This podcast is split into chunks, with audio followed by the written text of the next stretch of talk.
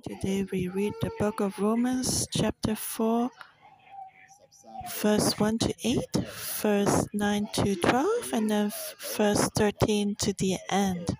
Three sections. Let's look at the first section Abraham justified by faith. So, man actually cannot boast in front of God. Actually, everything that we do falls short of the glory of God. God's existence cannot be denied. So the question is do we really face God with our own conscience, knowing that one day we need to be accountable to God? That's the problem. Sometimes men are interested. We choose to avoid the problem. When we grow up, are we right or not? Are we good or not? Actually, we know it in our hearts, but then we try to deceive ourselves and others. Just like when you talk with others, people may, it seems on, this, on the appearance that they ask you something, and uh, actually you realize later they have already decided in their hearts. And they also know in their hearts if they are right or not.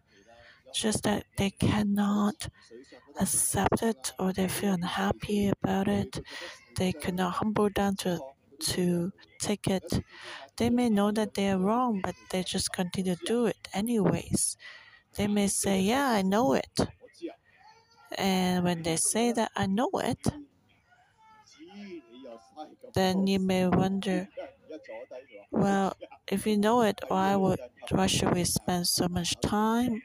And then now you say, I know it, or giving up, or not taking care. That's the problem of man. And when we face God, we need to be real. We need to face the true self. Who are we inside? So, and that's why everyone has fallen short of the glory of God. So, if we want to pass through because, uh, based on our behaviors, we all fail. And this way is no way is it doesn't work. So God has a lot of grace for us and He has opened up another way for us. But it's hard for us to believe because it's very different from our training and our, what we've learned. It's very different from our back from our brought up. We think that there's only one way, but we prove it is a dead end in the end. It's a life it's a it's a path to death. And now God is telling us there's another way, there's a life to death. To, there's a life there's a path to life. And and uh, this is the way. But then if we don't choose it, then that will be bad. And we may not like it or we don't believe it, but because He's God, He can open up a, a way like that. We may not believe, but that is the way. And we believe God because we know we need God. Everyone needs God. Just whether we confess it or not, if we conf- truly face ourselves, then we know that we need God and we need to follow God's ways. Otherwise, it's meaningless. So to he, to follow God's ways, we must lay down our own mindset.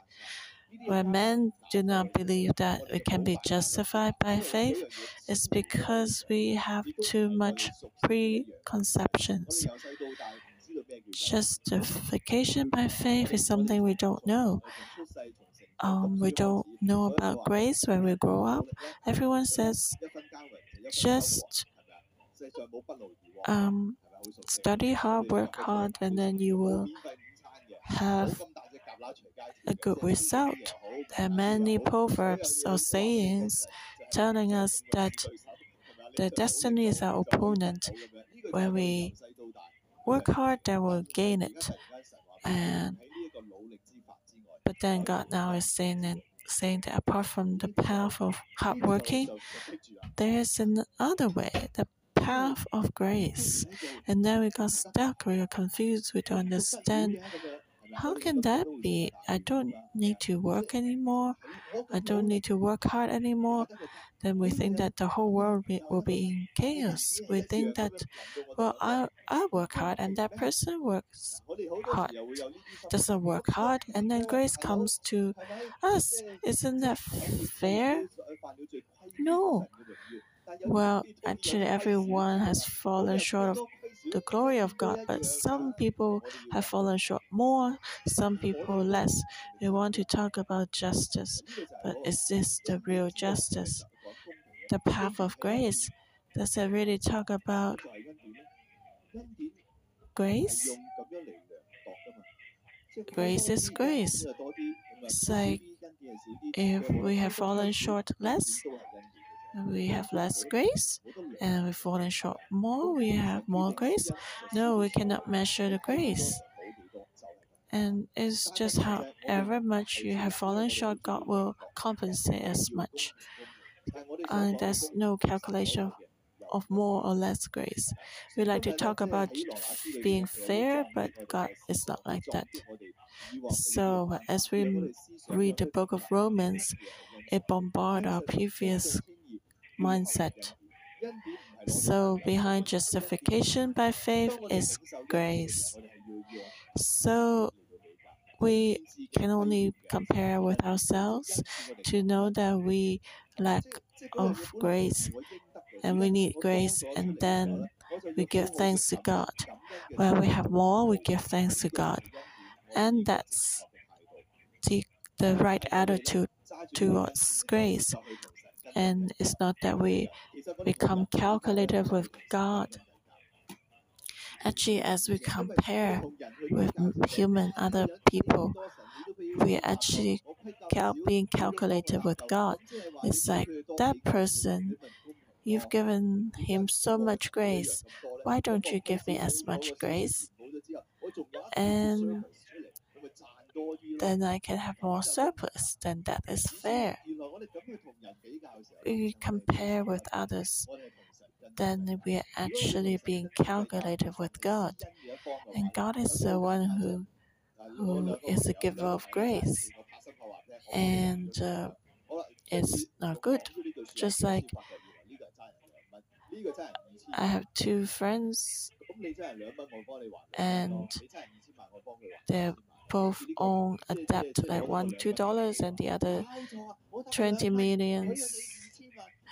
And then you help them to pay the debt. And then the one who owns you two dollars and he says why?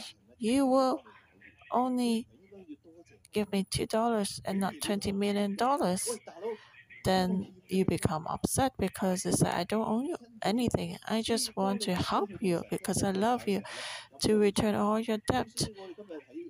Just two dollars. Uh, why you calculate it with me and not thankful now, and compare with the one who I have paid twenty million dollars? And so, because of a mindset like this, it's hard to for us to accept grace and we become calculative and comparative. And that is a proof that we are sinners. And we go and ask the giver of grace, isn't it just? We think that we deserve it, that you've given him $20 million. I also deserve $20 million. What a surplus, I will keep it in my pocket. So that is not good. You are a receiver of grace and you're still calculative and not thankful. So let's look at the core issue, verse 1 to 8. What then shall we say that Abraham our father has found according to the flesh? For if Abraham was justified by works, he has something to boast about, but not before God. For what does, what does Scripture say? Abraham believed God, and it was accounted to him for righteousness. Now to him who works, the wages are not counted as grace, but as debt. But to him who does not work, but believes on him who justifies the ungodly, his faith is accounted for righteousness. Just as David also describes the blessedness of the man to whom God imputes righteousness apart from works. Blessed are those whose lawless deeds are forgiven and whose sins are covered. Blessed is the man to whom the Lord shall not impute sin. So, here it talks about what is the benefit of being justified by works. If that's the way, then Abraham can boast because it's out of his hard work that he can have eternal life. He can be proud of that. He can boast about it because by his own ability, he can have eternal life and not die. And then, if that's the case, and you can teach everyone as a mentor, then you're number one in the world. But that's not the truth. Abraham cannot earn eternal life by himself, by his own work. He can be justified by works because he actually he was not worthy, he didn't deserve it, but God regarded him as righteous. So Paul he said, What does the Bible say? That Abraham was justified by works.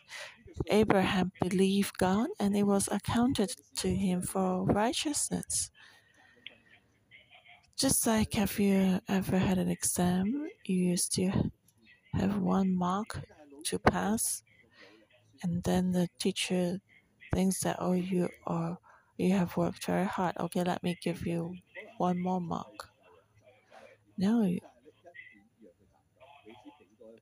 um, you still own one mark, but God, the teacher gives you grace, and so you can pass. That's grace. I have experienced that before. But in your heart, you know it's grace. You don't deserve it. You know, I deserve, I, experienced that. From then on, I think that the teacher is so nice.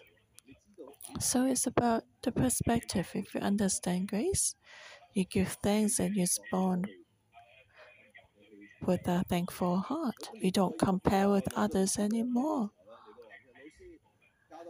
You may say that, oh, teacher, give me 99 more. Why wouldn't you give me a 100 mark? And that's a problem. Abraham did not rely on his own behaviors to receive eternal life. And no one deserves eternal life. No one can earn it by his own works or behaviors. And we need to understand this.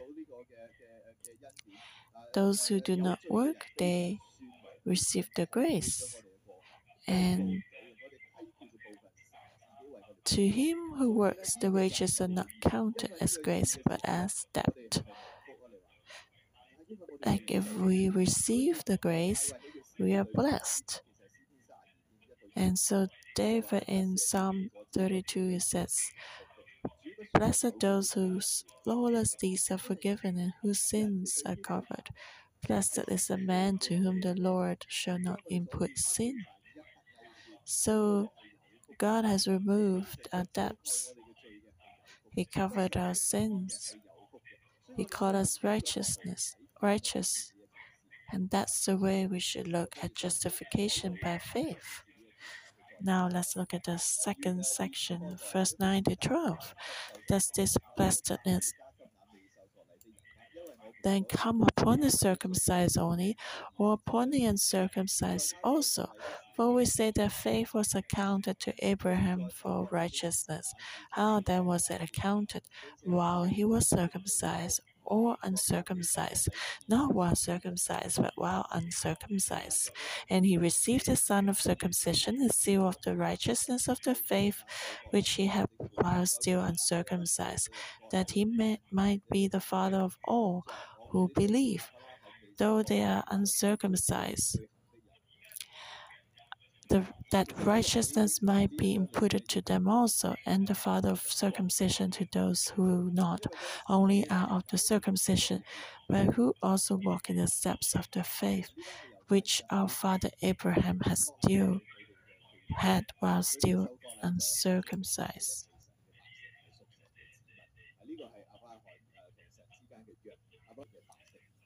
So we know that the the Jews they value circumcision because those who are circumcised they are the descendants of Abraham. They are the people of God chosen by God. So when the Gentiles came and joined the church, they this becomes an issue. And before those who were not circumcised, they were outside of the covenant of God. And now, after becoming believers, they were still like the second class citizens. So the question Paul raised was that uh, does this blessedness then come upon the circumcised only or upon the uncircumcised also? The blessedness refers to earlier the ones who were forgiven by grace. So, of course, it's not.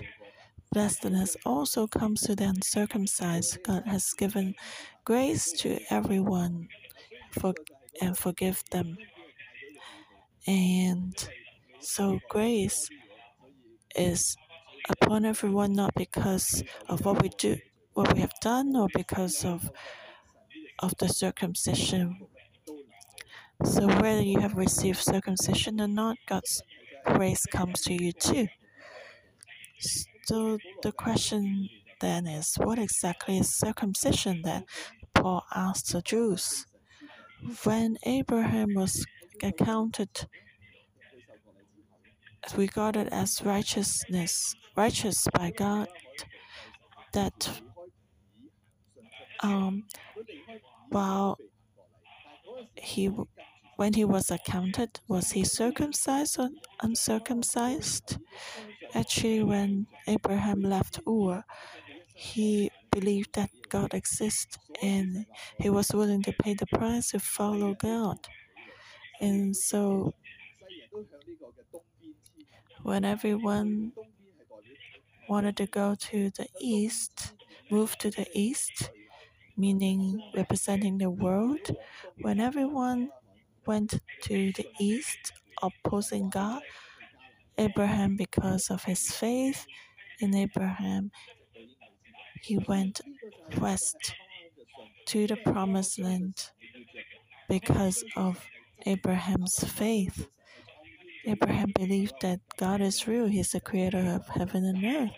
He believes that God has prepared a better home for him on earth. So he uh, he left Ur and went to the promised land. And you have to know that Ur was the center of technology and civilization back at those days. And he followed God, an invisible God.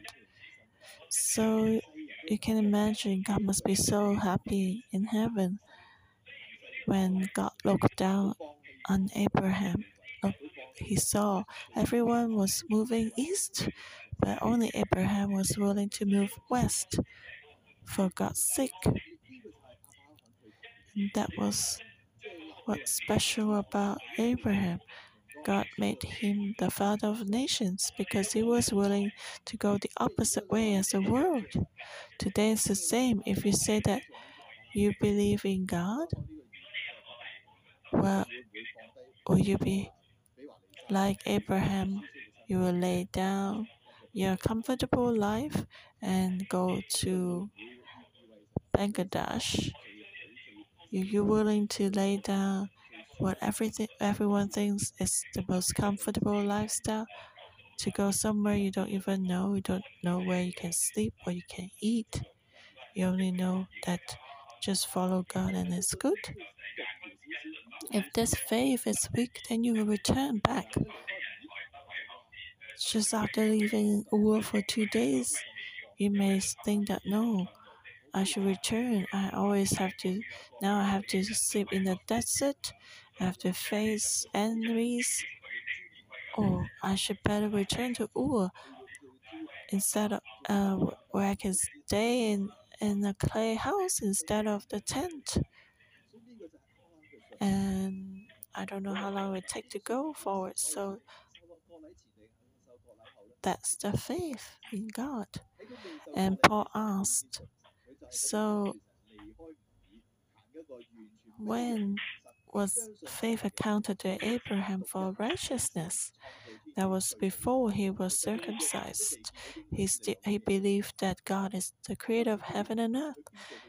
He didn't know where to go, how to go, or how long it would take, when he could stop.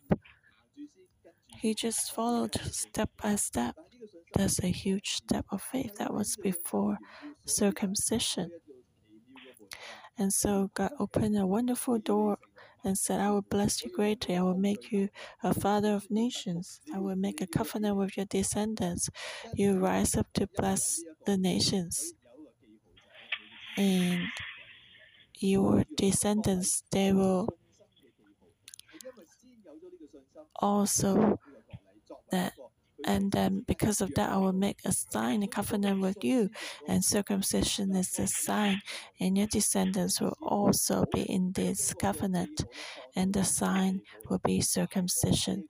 So we should not use the sign and magnify it and cover up faith. And if you have circumcision without faith, circumcision is not useful. So today we need to ask ourselves do we have a sign of faith? We should not lift up the sign above the faith. Our relationship and faith in God is more important. And that's what verse 9 to 12 talks about. Now let's have a look at verse 13 to the end. For the promise that he would be the heir of the world was not to Abraham or to his seed through the law, but through the righteousness of faith. For if those who were of the law are heirs, faith is made void, and the promise made of no effort, because the law brings about wrath. For where there is no law, there is no transgression. Therefore, it is of faith that it might be according to grace, so that the promise might be sure to all the seed not only to those who are of the law, but also to those who are of the faith of Abraham, who is the father of us all. As it is written, I have made you father of many nations, in the presence of him who believed God, who gives life to the dead and calls those things which do not exist as though they did, who, contrary to hope, in hope believed, so that he became the father of many nations according to what was spoken. So shall your descendants be, and not being weak in faith, he did not consider his own body already dead, since he was about a hundred years old, and the deadness of Sarah's womb. He did not waver at the promise of God through unbelief, but was strengthened in faith, giving glory to God, and being fully convinced that he had promised, he was also able to perform, and therefore it was accounted to him for righteousness. So, God has promised Abraham to be the father of nation. He was not just the father of, of Israel, Otherwise, he will only be a father of one nation. God had made him to be a father of many nations. The nations will be blessed because of him. His descendants will be as many as the stars in the heaven and, and the sands on the beach. So it says here that he will be the father of nations. He will become um, a father to them. Actually, the nations are all Gentiles. So Abraham is the father of the Israelites and also the father of the Gentiles. And of course, the Israelites biologically they came from Abraham, so there isn't a problem calling Abraham father. But now the question is, what about the father of nations? What's the relationship with Abraham? And Paul has said, so it's not by the flesh, but by faith. If we have the same faith as Abraham, then we are the same category like Abraham. God used categories like with faith or without faith. And those with faith, they are like Abraham. And they're like the uh, God Father and God Son relationship with Abraham. And as we read the New Testament, we see also that Paul had a true son, Timothy, not because Timothy was a biological son, but because Timothy was very close to Paul and he Timothy had the same mindset as Paul. That's why Paul called Timothy his true son. So if we are like that, have the same faith as Abraham, we become his son. And Paul said that we become the heirs of Abraham. And that's not by works, but by faith.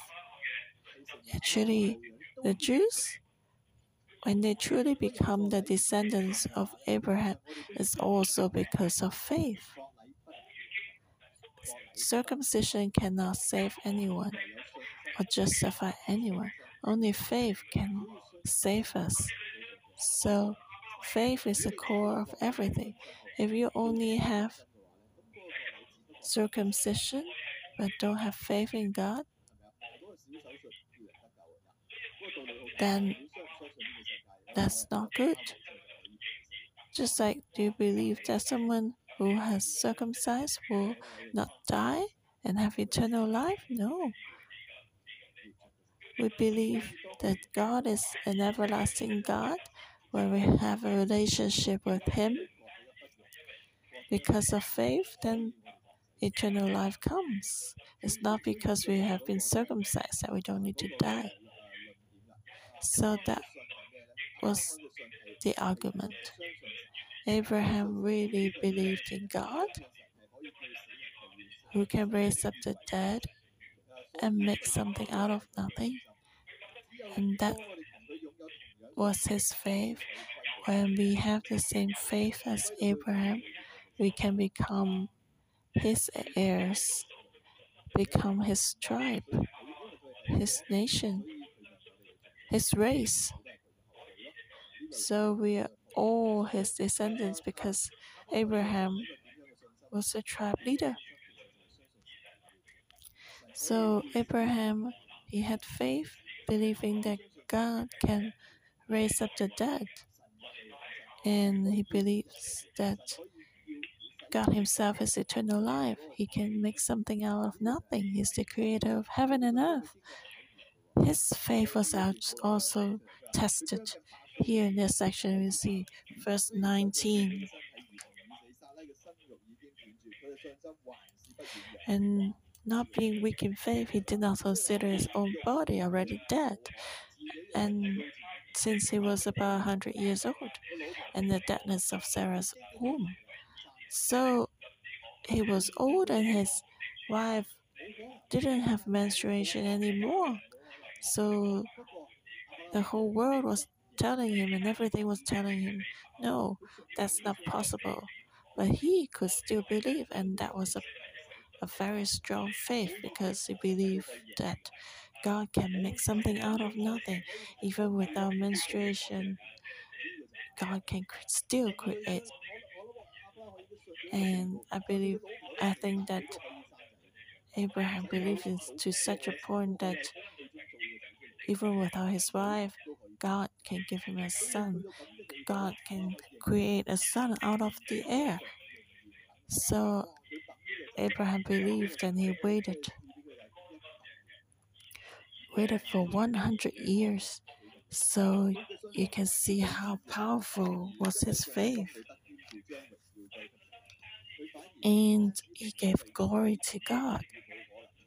He did not become disappointed as time went by, but his faith became stronger and he gave glory to God.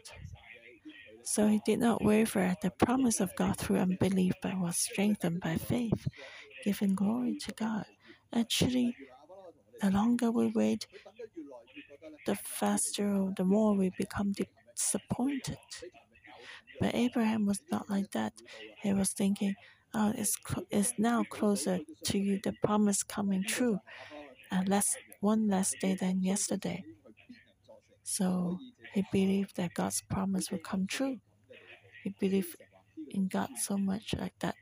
So God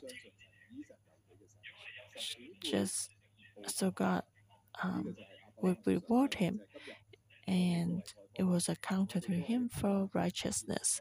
And today we are the Gentiles, we are the descendants by faith to Abraham. So today we need to ask do you have such a faith like Abraham? We need to align our faith with Abraham. Can we wait for 100 years and our faith be strengthened and even give glory to God? Verse 23. Now it was not written for his sake alone that it was imputed to him, but also for us. It shall be imputed to us who believe in him who raised up Jesus our Lord from the dead, who was delivered up because of our offenses and was raised because of our justification. So this word is also for us. We are believe in Jesus, our sins are cleansed, and Jesus because of us he was given to, to death on the cross. So we must believe also, like Abraham, that God's promise will come true, that we should trust or believe in the salvation and not have any doubt, knowing that God put Jesus on the cross and Jesus has been raised up um, and now is with us. Today, our faith shouldn't be just that Jesus has risen and now is in heaven, but we must believe that Jesus is living among us and Jesus can speak to every one of us. He is the true and living God.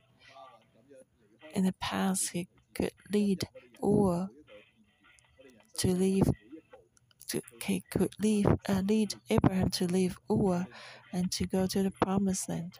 Today, we also need to believe that God is living. He can still lead us and guide us.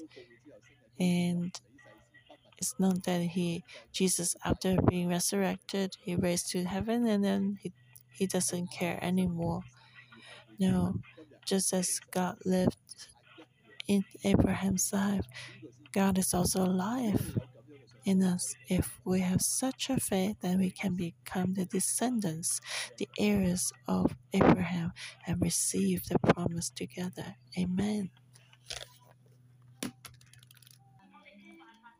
Lord, we thank you and we praise you. This is such a great grace. This is such a grace. We were sinners by ourselves. We cannot overcome sin by ourselves. The penalty of sin is death. We are trapped by death by ourselves. In our life, we won't have hope, but because of Jesus. Jesus, you were given to the hands of men. Jesus, your life has exchanged for our lives.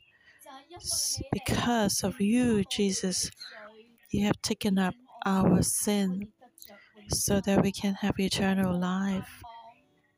From hopelessness to eternal life, this is God's grace. It's not our own words. Because of grace, we can be regarded as righteous. So let's give thanks to God. Let's give praise to Him, not because of our own works that we can become righteous, but grace has made us righteous. So let's give Him praise.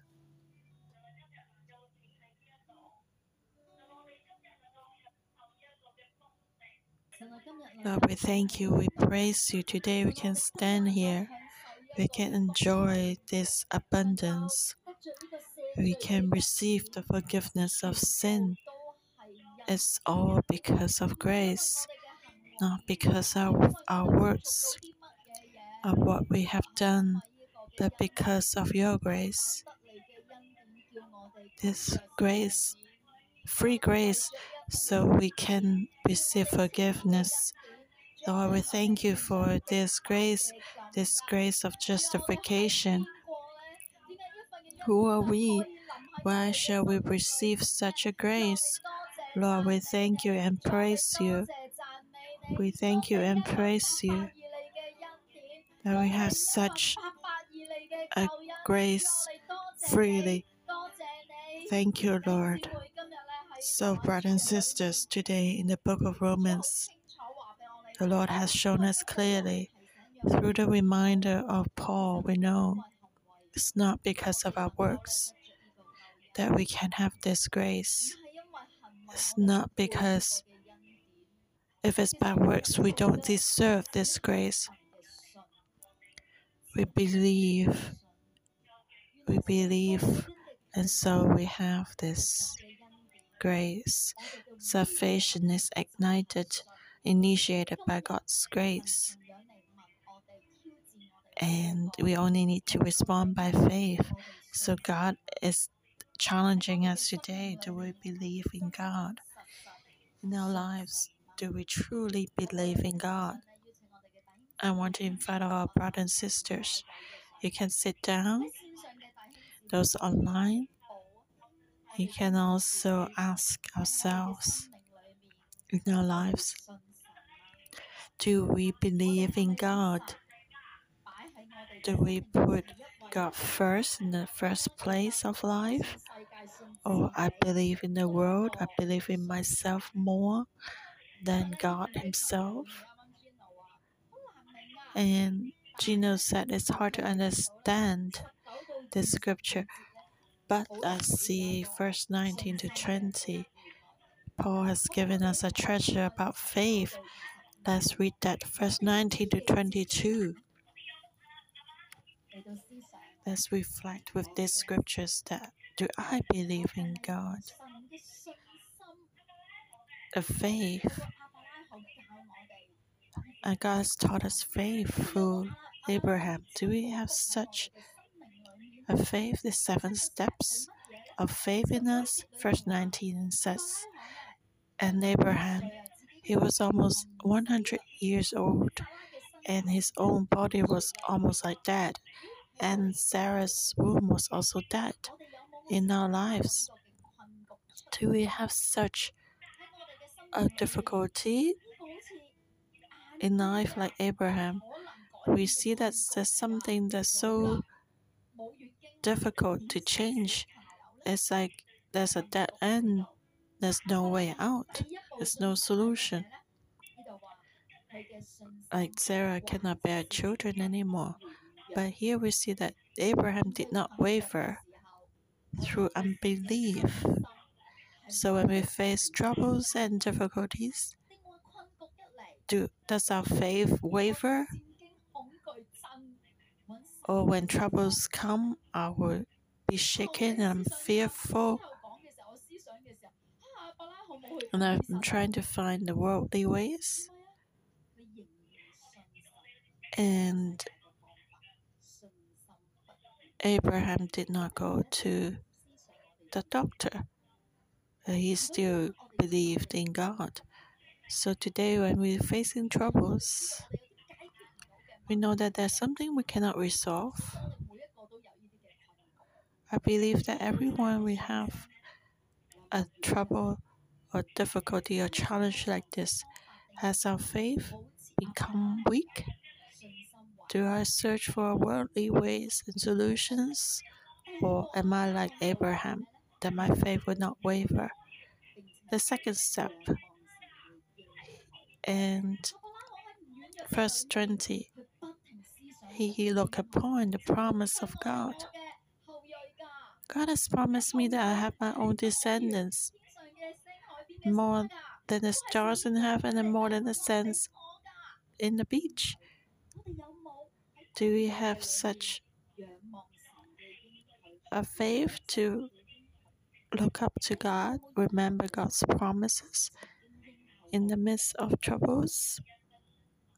So let's think about that. What has God promised us? Recalling it, looking upon the promise will strengthen our faith. The third step. And do not waver through unbelief. Do I doubt?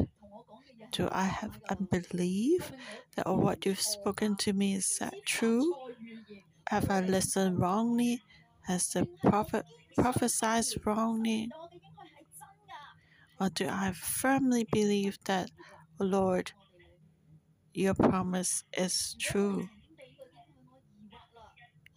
If we have doubted about the promise, let's tell the Lord that, no, Lord, your promise is true. What you have promised me, I will not doubt. The third step. And now the fourth step. But was strengthened in faith. But was strengthened in faith when we don't waver in unbelief, but believe in the promise then our faith is strengthened. God is true. I can continue to trust Him till the end. And then the fifth step, we praise the Lord loudly. We give glory to God like Abraham. Even though I don't see that, I still praise Him. I give glory to God first. And then, verse 6 being fully convinced that what he had promised he was also able to perform. The promise has not come true yet, but after one day he thought, okay, the promise is coming one day closer. Another day passed by, he said, oh, now two days closer. So, unlike the world, feeling disappointed after waiting for a while, but we should be like Abraham, wait and see that the promise is coming true. And so, verse 22 it says, Therefore it was accounted to him for righteousness. God will help to give what the circumstance cannot give us. So, do we have these seven steps in our lives? So now let's pray for ourselves with these seven steps. Let's pray as the Lord about or tell the Lord about my difficulty, my trouble right now. Lord, protect my heart so that I won't be weakened. When I face this trouble, I won't believe in the world, but keep my faith.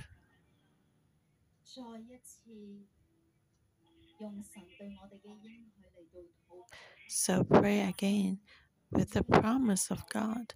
God, you have promised me what? This and this, and Lord, I believe you. Believe in your promises. I will not doubt. I will not be disturbed by the enemy's force. So, with this promise and faith, we strengthen ourselves. And then praise the Lord out loud. Even though it has not come true yet, we praise God. God, you surely make this come to pass.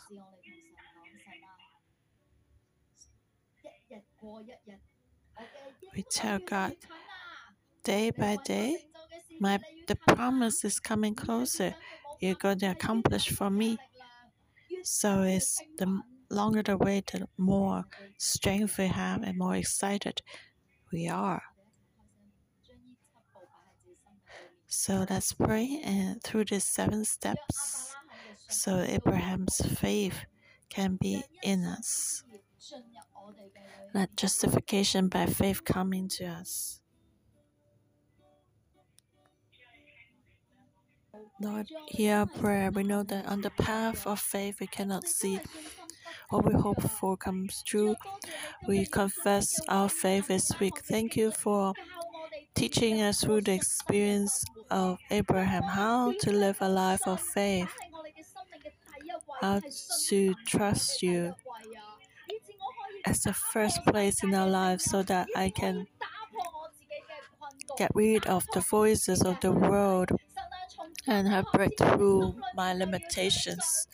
So from today on, I want to believe that I was dead in sin, but Lord Jesus, you have come to die for me on the cross. How can I not trust this? God, you have exchanged your life for my life, and you've done this for me. So, Lord, let this faith come to our life. Let's pray in tongues together. We ask the Lord to give us such a faith. By ourselves, we cannot. Only through the Holy Spirit will add that into us. So let's pray out loud in the Spirit. More faith in us. We want to live a life of faith.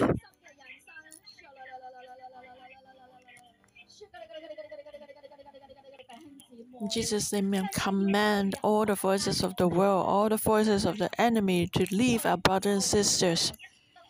The world wants us to lose our faith in God, but having faith is the assurance. It's not by our own words, by our own ways. Lord, give us this truth in the spirit that we are justified by faith. You are justified by faith. Hear our prayer. Let us receive this faith so we live by faith every day. God is trustworthy. God is trustworthy. This justification will come to us, Lord. We thank you and we praise you. Because of faith, you credited righteousness to us. Thank you for hearing us. Amen and not being weak in faith, he did not consider his own body already dead, since he was about a hundred years old and the deadness of Sarah's womb. He did not waver at the promise of God through unbelief, but was strengthened in faith, giving glory to God, and being fully convinced that what he had promised he was also able to perform, and therefore it was accounted to him for righteousness. So let us uh, believe in God and let Him be our example. But let Abraham be our example.